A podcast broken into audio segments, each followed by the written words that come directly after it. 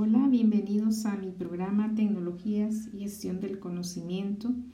En esta ocasión les voy a hablar sobre la automatización en tiempos de COVID. Estamos eh, reescribiendo la historia. ¿Cuáles son los efectos más importantes de la crisis del coronavirus? Bueno, en primer lugar, las decisiones que tomemos hoy van a tener un impacto durante muchos, muchos años, décadas. Por eso es que estamos reescribiendo las reglas del juego.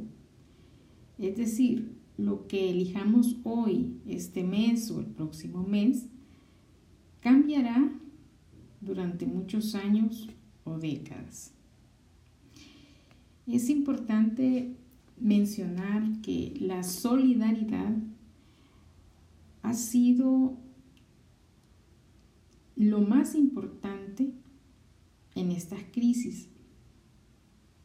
Por ejemplo, solo imaginemos que un sistema global de producción y distribución de equipamiento médico justo entre todas las naciones estaría resolviendo problemas de los que estamos en este momento sufriendo. Pero bueno, hablemos sobre la automatización. ¿Cómo está cambiando el mercado laboral en la actualidad? Dos eh, posibles eh, escenarios en este, en este cambio, en esto, en lo que está pasando en el mercado laboral. Y el primer escenario, lo había mencionado en el episodio, episodio anterior, es eh, precisamente el teletrabajo, el trabajo en casa. Estamos, se está reestructurando el mercado laboral de acuerdo a esta característica en especial, el trabajo en casa. Y esto pues viene a modificar, modificar la sociedad, modificar la economía.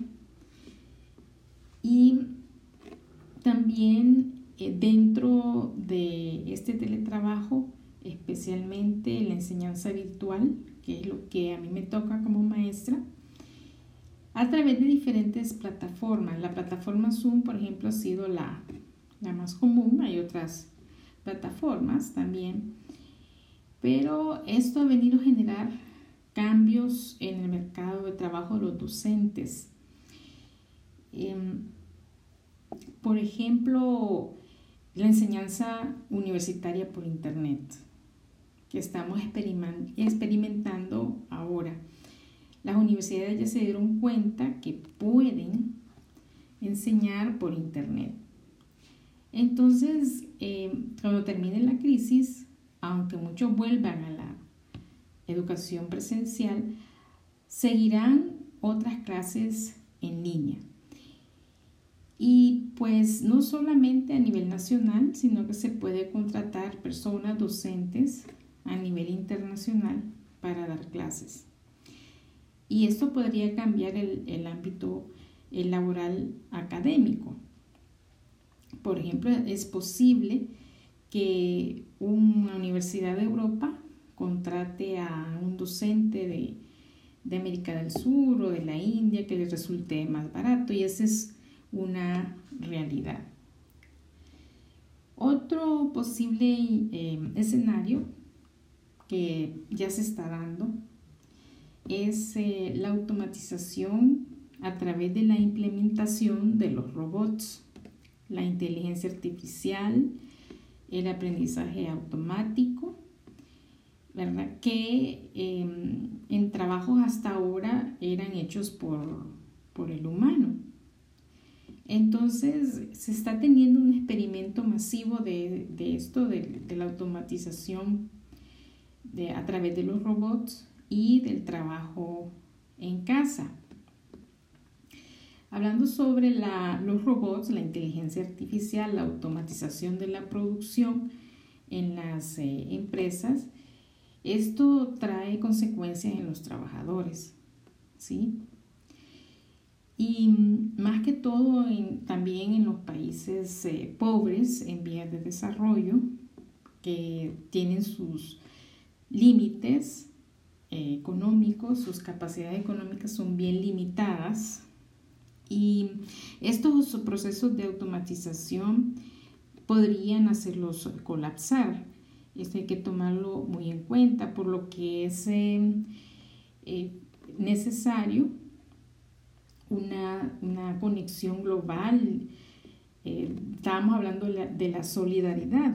Entonces, ayudar ayudarnos a enfrentar todas esas consecuencias económicas en conjunto en todos los países. Eso sería lo, ideal más en este tiempo de, de la epidemia. ¿Qué elementos son positivos de todo esto? En primer lugar, ya habíamos hablado sobre la interiorizar primero a, a uno mismo en episodios anteriores. ¿Qué consecuencias al interior, qué cambios al interior están pasando? Estar atentos, presentes a todos estos cambios, tener más conciencia de la naturaleza, tener más conciencia de la espiritualidad y hacerlo desde lo individual para poder después proyectar a lo colectivo.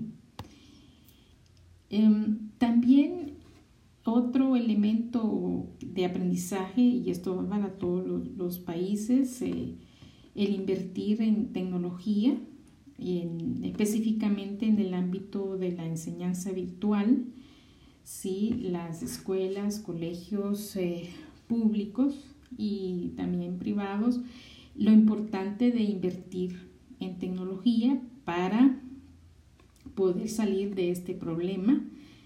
Y otra, otra lección positiva, muy importante, es que la importancia, valga la redundancia, de la educación científica. ¿sí?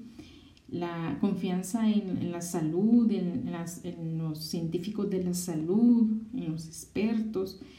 Todos tenemos en estos momentos la fe de que estos científicos de la salud, médicos, van a encontrar a través de la tecnología, de la investigación científica, van a encontrar una vacuna que venga a darnos ese alivio y poder regresar a, la normalidad.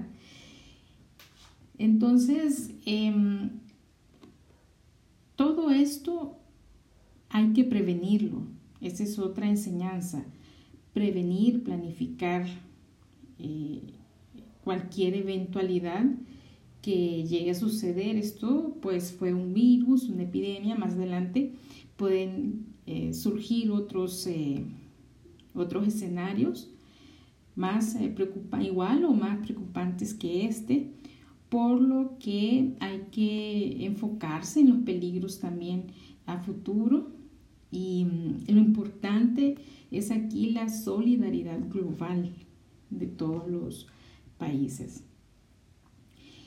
Esto eh, como una, una conclusión, podríamos decir que se está reconfigurando el, planeta, estamos aprendiendo desde lo interior y también hacer, hacer proyecciones hacia el exterior, dejar un legado de solidaridad, de confianza, de cooperación, tomar en cuenta todo esto de la automatización, pero siempre pensando en el ser humano.